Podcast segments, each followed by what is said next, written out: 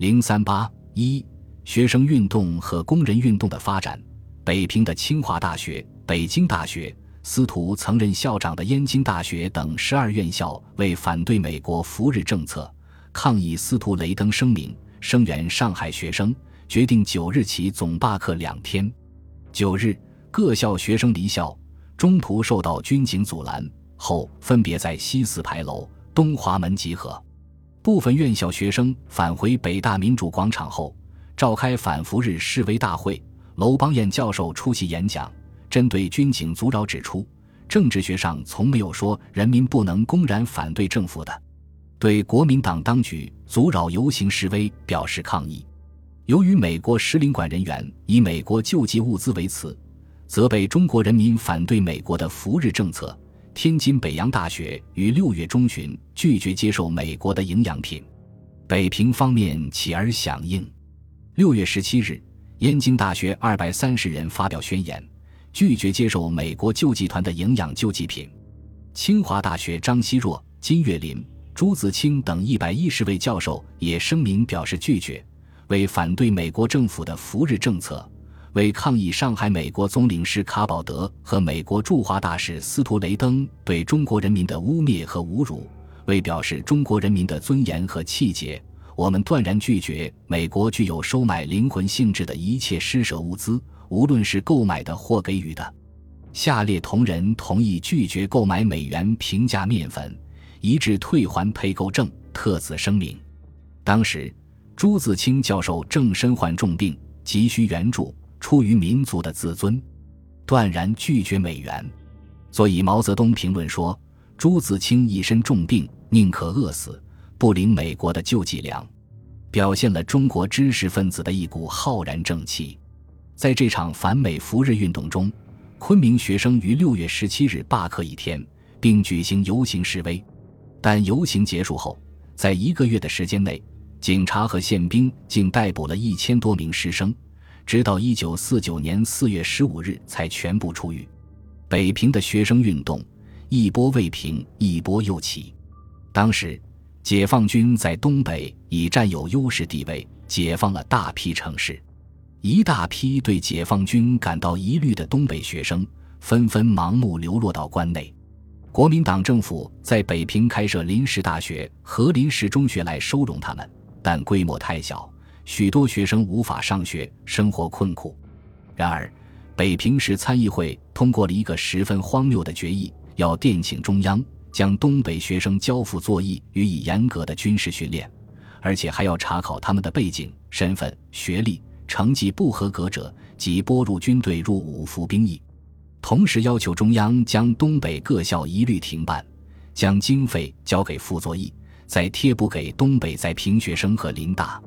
东北学生原希望当局解决他们的生活和就学问题，对这一荒谬决议感到十分气愤。七月五日上午，东北学生四千多人高呼“反迫害、反饥饿、打倒参议会”等口号，到是参议会请愿，但久久无人接见。愤怒的学生冲进门里，将是参议会办公室和宿舍，以及同楼的北平市戡乱建国委员会、北平市民众清共委员会的门窗玻璃，家具实物捣毁，将市参议会门额改为土豪劣绅会、三老四少会。中午时分，学生队伍到李宗仁官邸请愿。李因结束行员事务，正好在北平。李宗仁接见了学生代表，答应了他们的一些要求，但学生要求是参议会正副议长到李的官邸门前向学生道歉。李表示，副总统没有权利要求民意机关来道歉。学生对李的回答感到不满意，就又赶到东交民巷一号室参议会议长许会东的公馆，要求接见。但许避而不见。下午两时半，军警局部戒严。傅作义虽然反对学生游行请愿，但只是治安机关，对学生行动始终采取容忍劝导方针。警备总司令部曾命令警线人员，凡与学生接近者，一律徒手。从早八时直至下午七时，整整十一个钟头，饿着肚子徒手劝导，维持秩序。警线人员始终以打不还手、骂不还口的容忍态度，希望学生接受劝导，避免发生意外。尽管有此指令，但属于中央系统的北平警备总司令陈继承认为局势严重，以电话请傅作义派部队警备，副指示士兵不准带枪，更不许打学生，士兵伤亡重赏重叙。陈继承急调中央系的青年军第二零八师搜索营及装甲车四辆于下午五时半先后到达现场。这时，现场还有宪兵十九团、警察和保警队，十分庞杂。而仅以警察局副局长白世维为最高指挥。搜索营到达后，将学生分隔成东西两部分，经荷枪实弹，以战斗状态配备，机枪手扶的扣击待发。下午七时多，白世伟走向西边的学生劝导回去。学生正准备整队返回，突然东边发出一声枪响，然后搜索营的机枪扫射，白呼叫不要打枪，已无法阻止。东边学生中弹数十人，血染遍地。事后调查，死亡学生八人，伤人一人，受伤十多人。血案发生后，舆论哗然。这些学生本不是左翼学生。政府方面是把他们归属于自己的人，所以不仅学生对当局感到愤怒，及各方面的东北籍人士也认为北平方面歧视东北，予以强烈谴责。东北朝野都声援东北学生。北平中共地下党学委事先不知道东北学生游行事件发生后，决定秘密发动，于七月九日游行请愿，抗议七五血案，支援东北同学。当天，北平和东北在平二十五个单位的同学一万多人到北大民主广场集合，举行东北华北学生抗议七五惨案哀悼控诉大会。大会举行之前，一万多学生举着“反剿民、要活命、大请愿”的大旗，先到副总统李宗仁官邸请愿。学生代表连续三次请愿，李都予以接见。他表示自己有职无权。只能尽量帮忙向地方及中央转达，最后同意学生要求撤退开到官邸附近的战车。于是，游行学生返回北大民主广场，途中高呼“严惩七五惨案凶手傅作义，枪毙傅作义，枪毙陈继承”。当天，维持秩序的警察宪兵遵照命令，军系徒手，对学生自早到晚抱定骂不还口。打不还手之态度，纪律甚为良好。学生方面也比较克制。有记者问白世维：“今天游行会出事吗？”白回答：“由北大领先，清华断后，今天不会出事。他们都是游行的游子了。”国民党当局对七五惨案相当重视，蒋介石先后派国防部次长秦德纯、国民党青年部长陈雪平来北平调查。东北方面。监察院方面都进行了调查，最后将陈继承和青年军第二零八师调离了北平。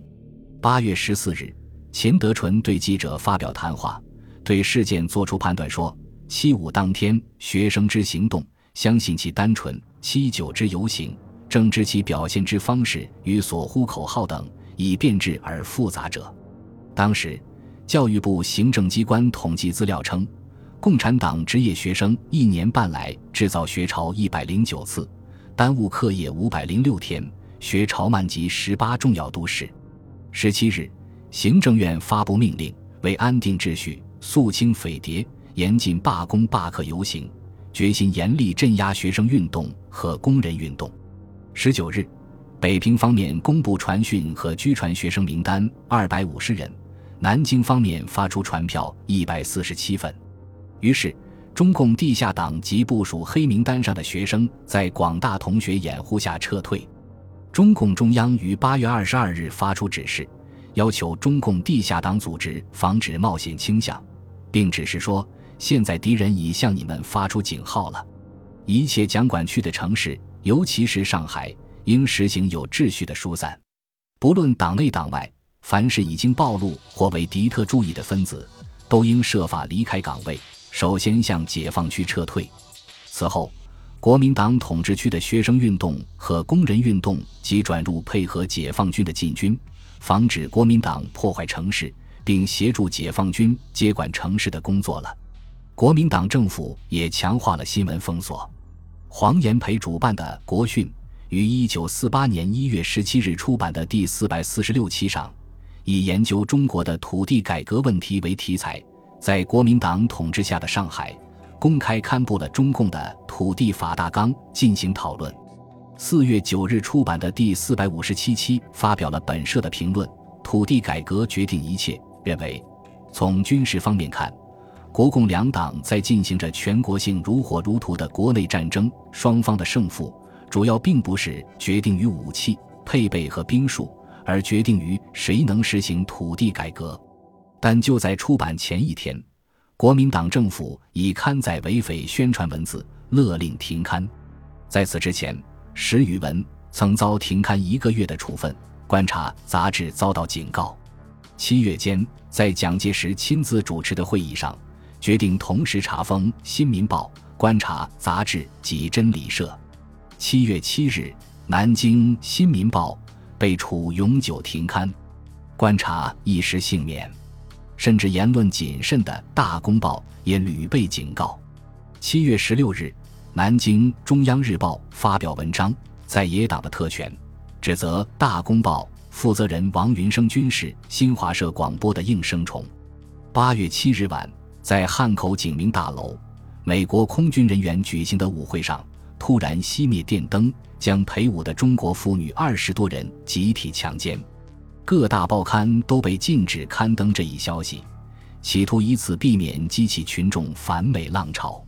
石宇文杂志对此事件进行了强烈的抨击。九月间，内政部新闻上海市政府勒令石宇文永久停刊。查上海发行之史语文杂志屡作歪曲事实、违匪宣传之言论，前经予以停刊一个月，处分在案。自查该刊不改前非，仍屡作歪曲事实言论，违匪宣传，动摇人心，意图破坏公共秩序。尤以最近数期言论更趋偏激，自依据出版法第三二条之规定，予以永久停刊之处分，但仍允许于九月二十四日出版停刊号。十二月间，观察上刊载了揭露国民党军失败的军事消息。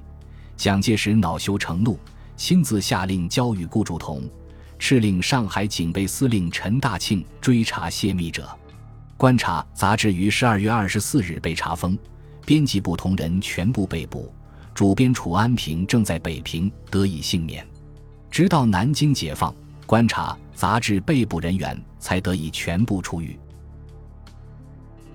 本集播放完毕，感谢您的收听，喜欢请订阅加关注，主页有更多精彩内容。